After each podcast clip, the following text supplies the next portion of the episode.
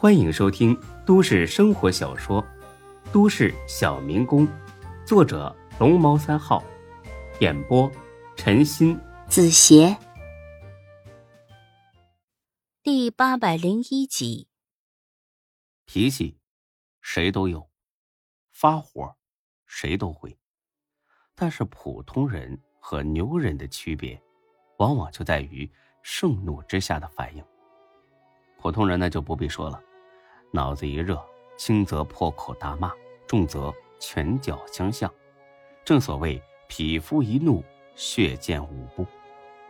但牛人呢，不动声色，甚至和颜悦色，但却是真正的置人于死地，杀人于无形。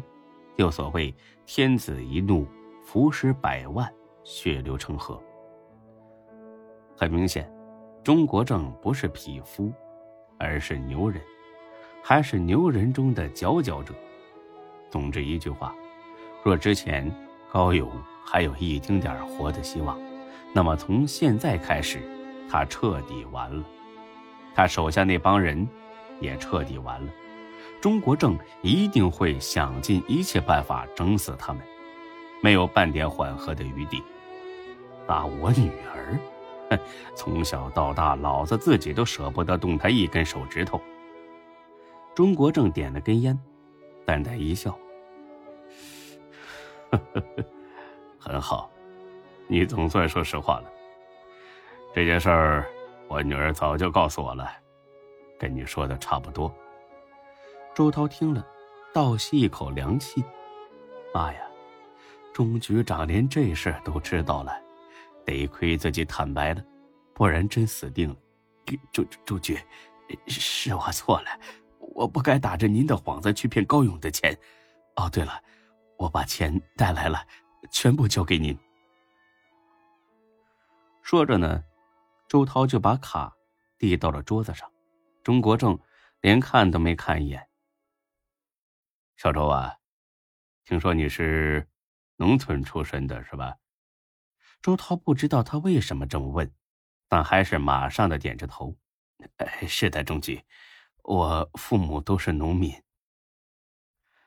小时候家庭条件不太好吧？是。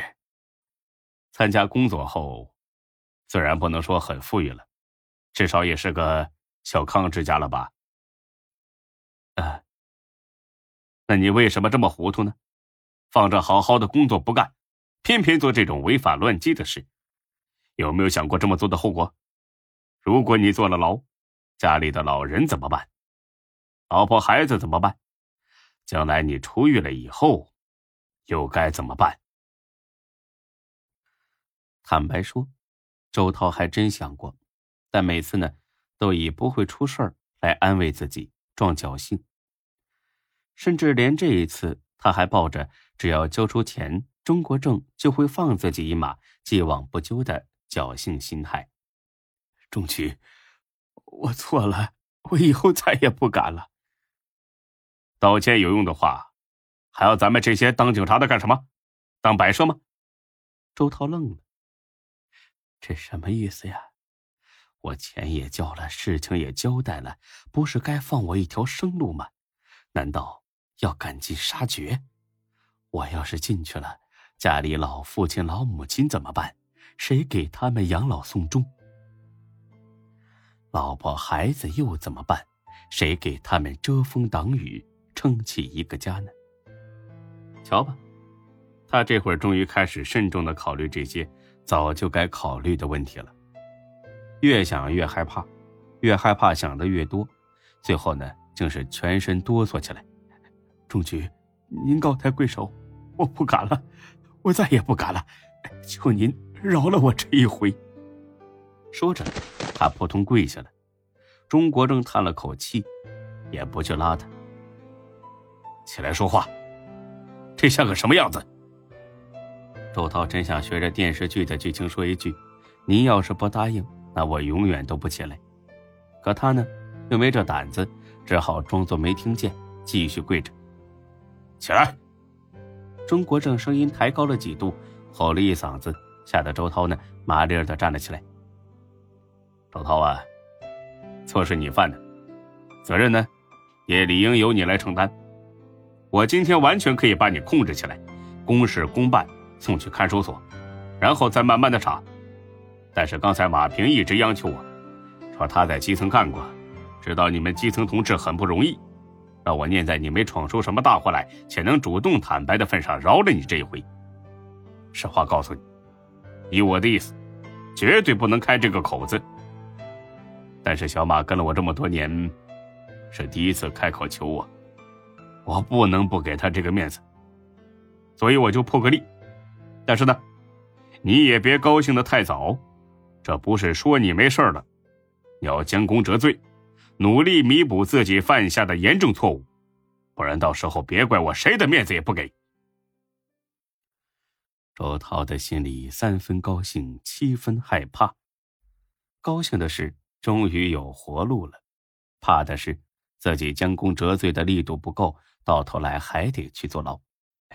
谢谢钟局长，我一定好好的弥补，我我一定。他正打算表一下决心和忠心，不料钟国正开始赶人了。行了，多说无益，我只看你的实际行动。你回去吧，需要找你的时候我会给你通知。先这样，我很忙的。周涛一愣，这就让我走了，还没说具体让我干些什么来弥补啊？问吧，又不敢。得了，还是去找马主任去问吧，他好说话。哎是，那钟局您忙着，我先走了。出了钟国正的办公室，他直奔马平的办公室。马平呢，正在接电话，示意周涛呢坐下等着。啊，这个情况呢，我们已经了解了，但是跟你们掌握的消息有差别呀。呃，这位所长不是主动索贿，而是被威胁后又在不知情的情况下收了钱。但是他收了钱之后，马上向市局交代了，根本不存在收贿的意图。啊，对对对，就是这样。哎，行，哎，好，好，好，哎，那好嘞，呃，那麻烦你了，赵哥啊，请您呢给领导汇报一下。哎，好，好，好，哎，再见。挂了电话，周涛立马站起来了。他听得出，刚才电话里谈到的那个所长就是自己。马主任，这是马平呢，叹了口气，大骂起高勇。哎呀，老周啊，得亏你今天来了，不然这次真麻烦了。你知道刚才是谁打来的电话吗？是咱们省公安厅办公室的赵处长。他可说了，高勇这小子把举报信都写到省厅去了，说什么你以权谋私，讹诈了他二百二十万。你听听，这王八蛋真是太不厚道了。马平是在演戏，但周涛呢却信了，因为自从踏进市局的那一刻起，就注定了他会被忽悠的。找不到北，他急了，急的是满头大汗。当着马主任这么厚道的人，自己呢也没必要撒谎。马主任呐，您得救我呀！马平看了他一眼：“你真这么做了？”我，哎呀，你糊涂啊！你亏我刚才还在中局面前跟你求情。行吧，既然你真做了违法乱纪的事儿，那我也帮不了你。